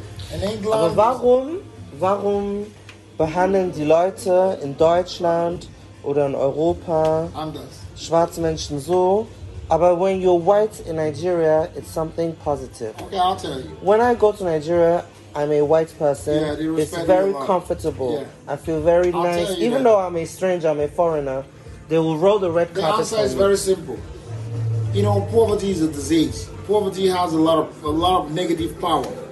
Money has a lot of uh, a lot of power that you cannot, uh, you know. A white man that believe a white man is full of riches, and the you know, it's a very simple thing to understand. Okay. So why is that? Hmm? Why do I get treated nice as a white person? I'm you, whites uh, capital, they believe that why they have money and their poverty is, is, uh, is a lot of negativities. Once you're poor, and anywhere you step your foot in the water, they don't believe this. Look at what happens to Oprah Winfrey in Switzerland. Because So- she's, a- because she's a black woman, she went into a shop, they insulted her and everything because she's black. So if black people were associated with money, We are not associated with money. if with they were, yeah. they would get treated better. I have the scenario whereby when I was when I was in the Maestras, Kufu, Pablo, all of them, they came to play uh, to the shop to get their haircut. So many of those uh, stars, and they parked their car along the in the front of the shop, you know, which is not allowed. Yes. And one woman called the cops, and when they came out and found these as football stars and everything, it was on this. No ticket, it's only. Was geht ab? Ja, und ich finde das halt schon interessant, dass für ihn sozusagen, also ich fand das auch eine interessante These, Rassismus eigentlich so eine Form ist von Klassismus. Das bedeutet, du glaubst anhand der Hautfarbe den sozialen, also den finanziellen Status dieser Person zu kennen und daher rührt deine Diskriminierung. Und ich glaube, dass das ein sehr, sehr großer Faktor ist, der da äh, mit hineinspielt, dass man, also das ist ja auch bei ähm, Antiziganismus, also Diskriminierung von Roma und Sinti auch dasselbe Mechanismus, dass du denkst, ja, die sind arm, ja, die klauen und genauso bei vielen anderen Gruppen, dass man und denen unterstellt, sie seien arm und Armut ist etwas, was diskriminierenswert ist Ja. und deswegen fand ich das ein interessanter Blick, Blickpunkt auch bei meinem Papa. Wir haben ja auch schon öfter die Diskussion gehabt, was ist jetzt für einen schlimmer Rassismus oder der Klassismus, den man erlebt. Am Ende des Tages ist es wahrscheinlich, und dein Papa, finde, erklärt es sehr gut, äh, ist es so untrennbar zusammen, dass es das ja, eine und Oprah das ist eine Multimilliardärin oder ich kann, ich bin der äh, Journalist, der ähm, einen eigentlich akademischen Beruf hat. Aber wenn ich dann in der Pressebank sitze und da kommt so ein Typ und der sieht nur mich, dann bin ich irgendeiner, der sich da reingeschmuggelt Und die Sache hat ist ja auch- Job nicht au- äh, nachgeht. Also ja. Nimm berühmte Basketballspieler. Die machen Millionen im Jahr und trotzdem fühlen sich weiße Fans dazu berechtigt, die mit Affenlauten zu beleidigen, die mit dem N-Wort zu beleidigen und sich supreme zu fühlen, nur aufgrund ihrer Hautfarbe, obwohl rein, rein Ja, ja, kapitalistisch objektiv betrachtet gesellschaftlich, sind sie ja gesellschaftlich ja eigentlich Ja, ja, unter genau. denen. Aber das fand ich auch interessant, das hat ja mein Papa auch in der Geschichte erzählt, von diesen schwarzen Leuten, die da angepöbelt wurden. Und als sie dann rausgefunden haben, ah, das sind ja Fußballstars, dann hat sich die Attitüde geändert. Also es bedeutet sozusagen, das gibt ja auch diese Theorie in Brasilien, dass Reichsein weiß ist. Also du kannst, so wenn du dich, also dort gibt es das, dort gibt es Sure. schwarze Menschen, die phänotypisch schwarz sind, aber viel Geld haben und deswegen würden sie sich nicht als schwarz bezeichnen. Sozusagen der Glaube, du könntest durch so materielle Stings irgendwie da raus. Und ich glaube, es geht bis zu, zu einem gewissen Grad. Aber bevor die gewusst hatten, dass sie Geld hatten, waren sie trotzdem irgendwelche Schwarzen so. natürlich. Und bei manchen ist es selbst nachdem sie es wissen, auf dem Basketballfeld trotzdem nicht besser. Wir haben noch eine Geschichte, die auch ziemlich arg ist. Triggerwarnung wird ausgesprochen. Ähm, ja, Wir, eine Gruppe von schwarzen Menschen, waren auf dem Rückweg vom Bundestreffen, den ISD, und sind mit der ähm, Bahn gefahren. Ähm, da ist Folgendes passiert. Irgendwann im Laufe der Fahrt kam ein Polizist, der immer ähm, dort rumlief, um, ich weiß nicht, wen oder was zu kontrollieren. Ähm, er schien uns auf jeden Fall mh, doch sehr aggressiv, wie er immer durch die Bahn stampfte. Und wir haben einfach unser Ding gemacht, haben uns unterhalten. irgendwann stieg dann eine Gruppe von schwarzen Männern dazu. Es waren um die drei schätzungsweise. Und ähm, ja, ich denke, es waren geflüchtete Menschen. Ich bin mir natürlich nicht sicher, aber es hat auf jeden Fall den Anschein. Irgendwann ähm, lief dann der Polizist da immer wieder durch und schrie dann ähm, die Männer an, sie sollen sich richtig hinsetzen. Die saßen aber richtig. Sie haben jetzt nicht ganz stocksteif da gesessen, aber sie hatten nicht ihre Schuhe auf den Sitzen, gar nicht. Sie haben sich einfach locker hingesetzt und die Bahn war auch super leer. Sollte eigentlich kein Problem sein. Also wie gesagt, schrie sie dann irgendwie grundlos an. Ähm, ja, und ging dann ähm, einfach weiter oder ja, stapfte, stampfte da weiter durch die U-Bahn. Und irgendwann, wenn ich mich richtig erinnerte, wollten diese Männer dann aussteigen und wurden wohl kontrolliert. Ähm, einige von den äh, Freundinnen, von meinen Freundinnen sind dann aufgestanden, sind auch da hinten hingelaufen, um zu gucken, was da hinten für eine Commotion war. Ähm, die Männer sind dann wohl irgendwie ausgestiegen nach einiger Diskussion und die Polizisten liefen dann wieder in unsere Richtung, gefolgt von ähm, meiner Freundin, die ähm, dann laut zu den Polizisten sagte, beziehungsweise die Polizisten äh, fragte, ähm, warum, ähm, wen sie gemeint haben, als sie sagten, ähm, dass sie es hassen würden, dass sich Affen einmischen. Und der Polizist sagte dann, ja, das war ein Privatgespräch zwischen uns beiden.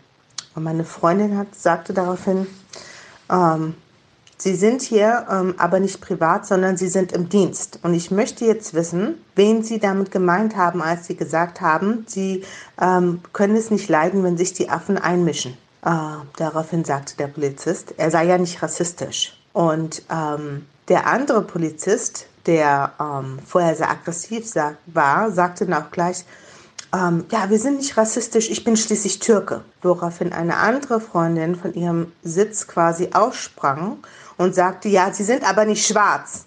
Daraufhin wussten die eigentlich nichts mehr zu sagen und sind einfach abgezogen. Ja, und wir waren in Begleitung von mehreren jüngeren Kindern und ähm, ja, es war keine schöne Situation. Es ist ja genau das, was wir gerade schon angesprochen haben.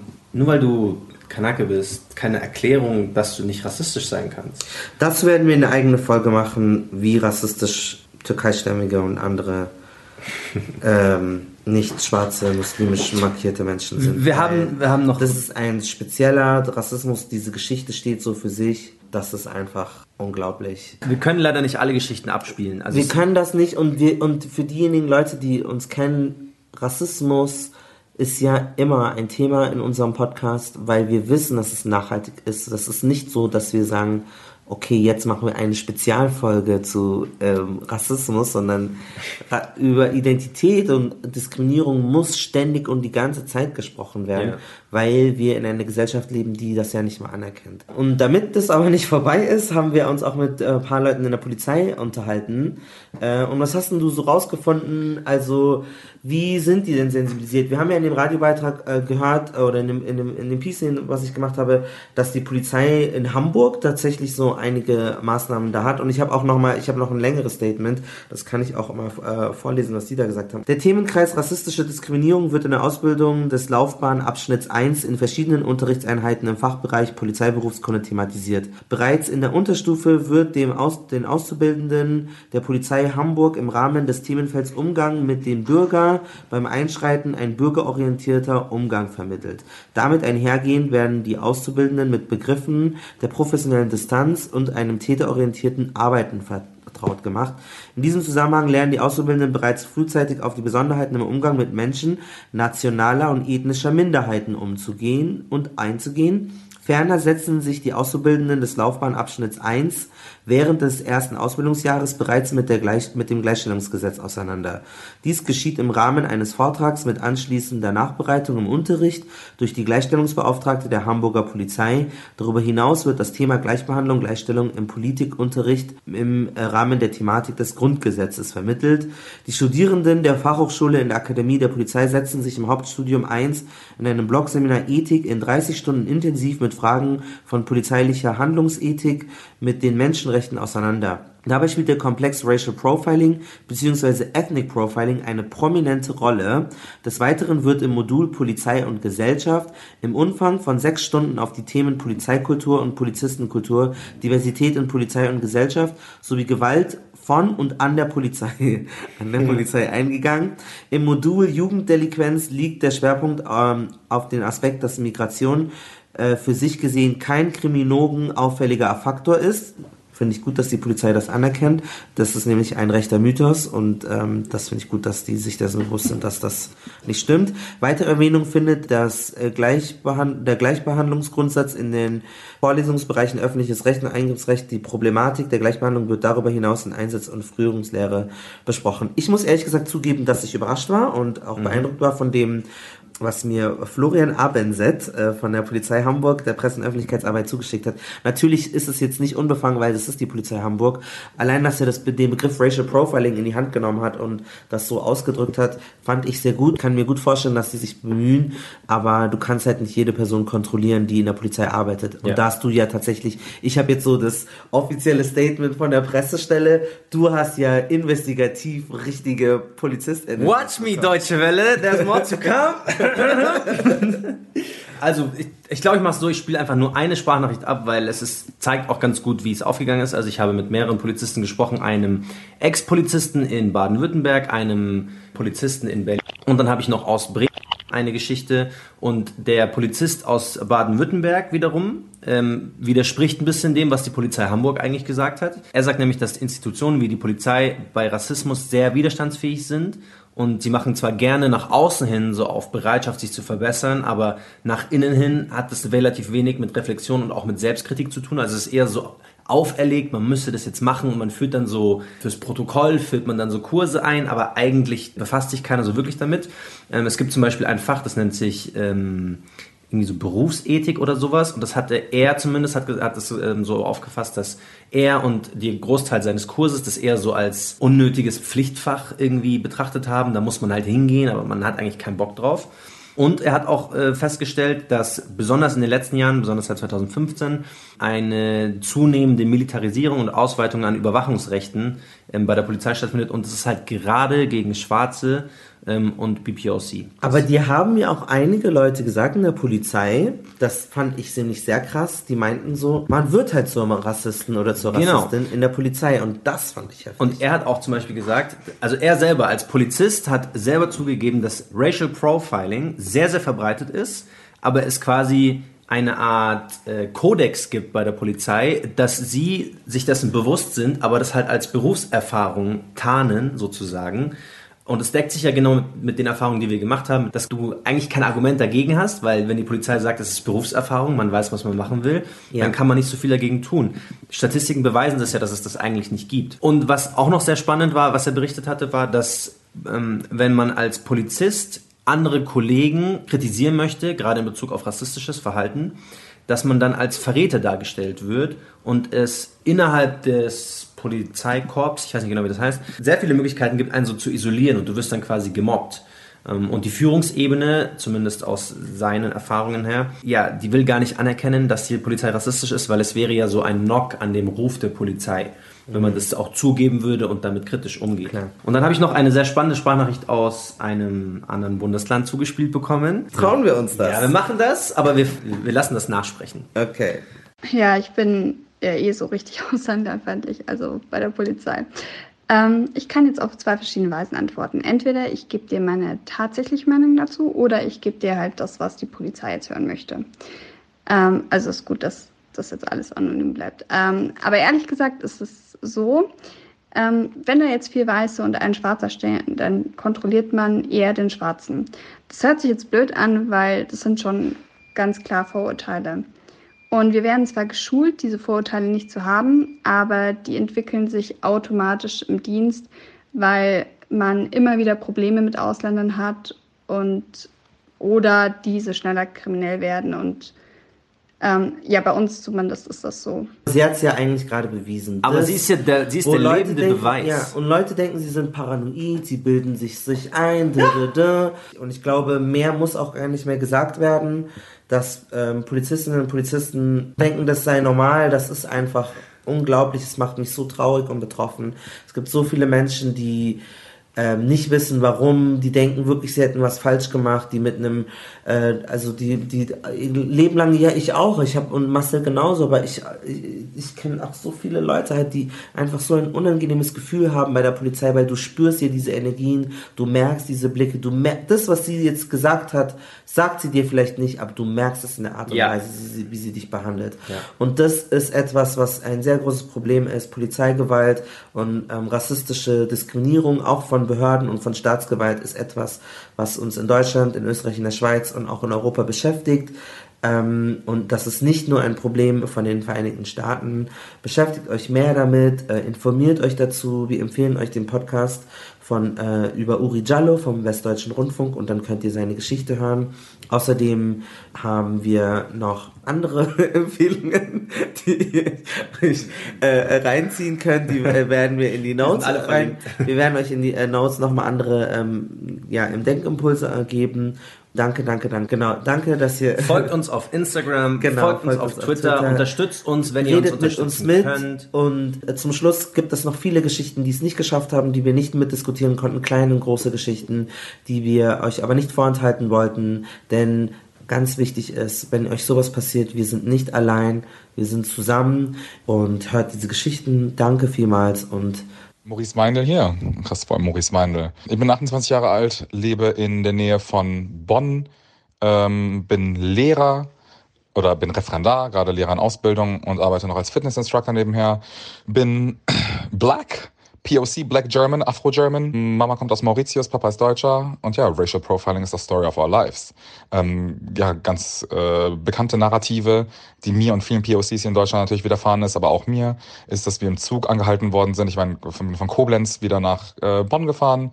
Äh, Zug ist noch nicht abgefahren, Polizei kam rein und hat mich und einen anderen, ja, ausländisch aussehenden oder einen anderen Typ in meinem Alter mit Migrationshintergrund natürlich äh, nach den Ausweisen gefragt, weil äh, ich habe gefragt, warum? Ja, äh, wir suchen hier jemanden, ähm, Beschreibung könnte auf Sie zutreffen. Damals war mir das natürlich noch nicht so klar, das war vor drei Jahren. Na klar, ne? Super.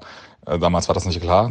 Jetzt weiß ja ganz genau, warum das ist, ne? Schwarzkopf muss ja, kann ja dann, kann, könnte ja er sein. Mein Name ist Ayman Abdulaziz Said. Ich bin 32 Jahre alt, in Hamburg geboren und aufgewachsen.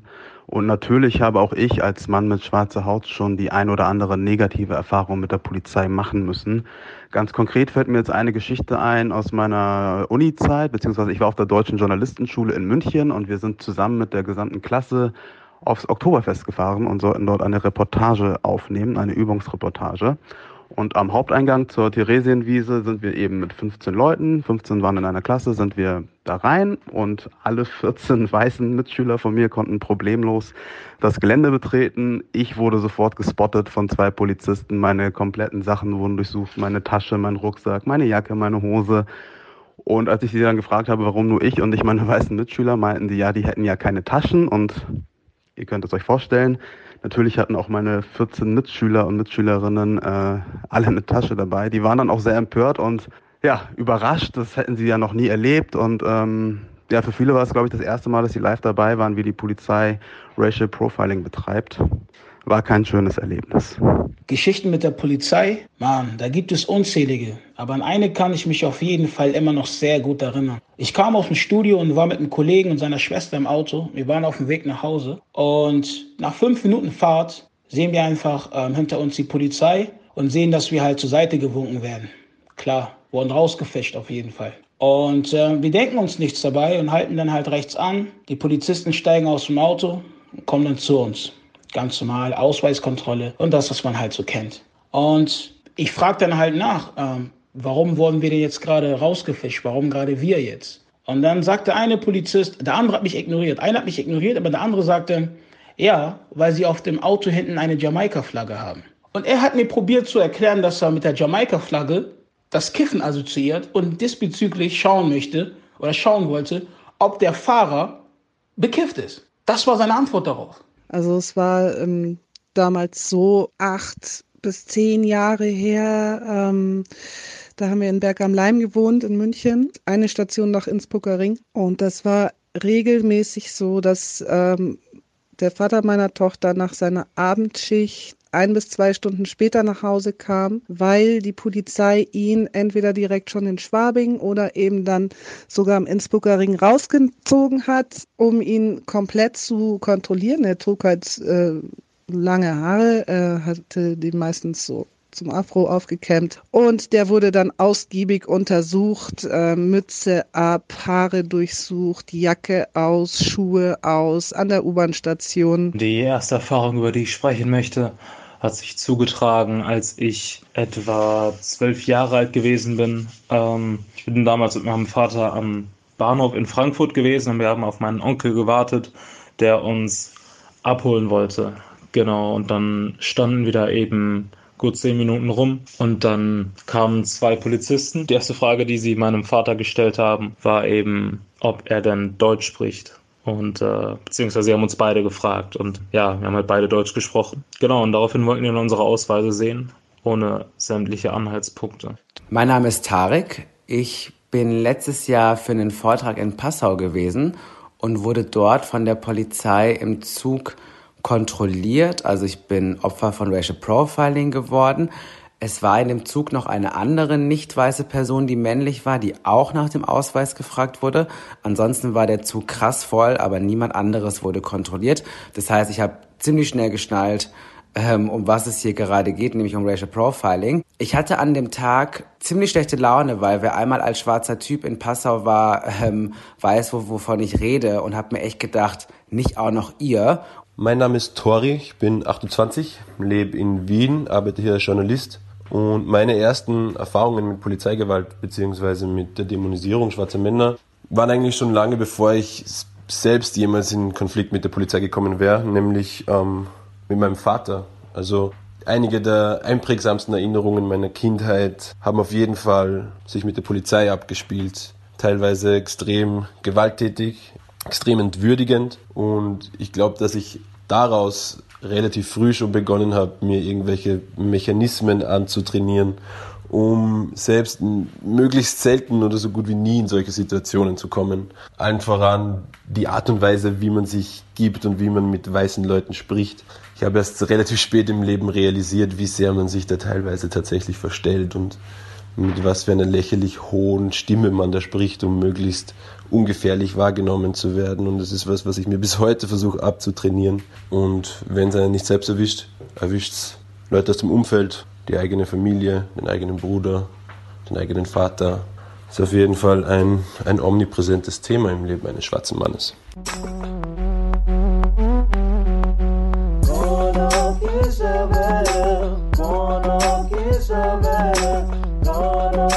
Isabel, summer.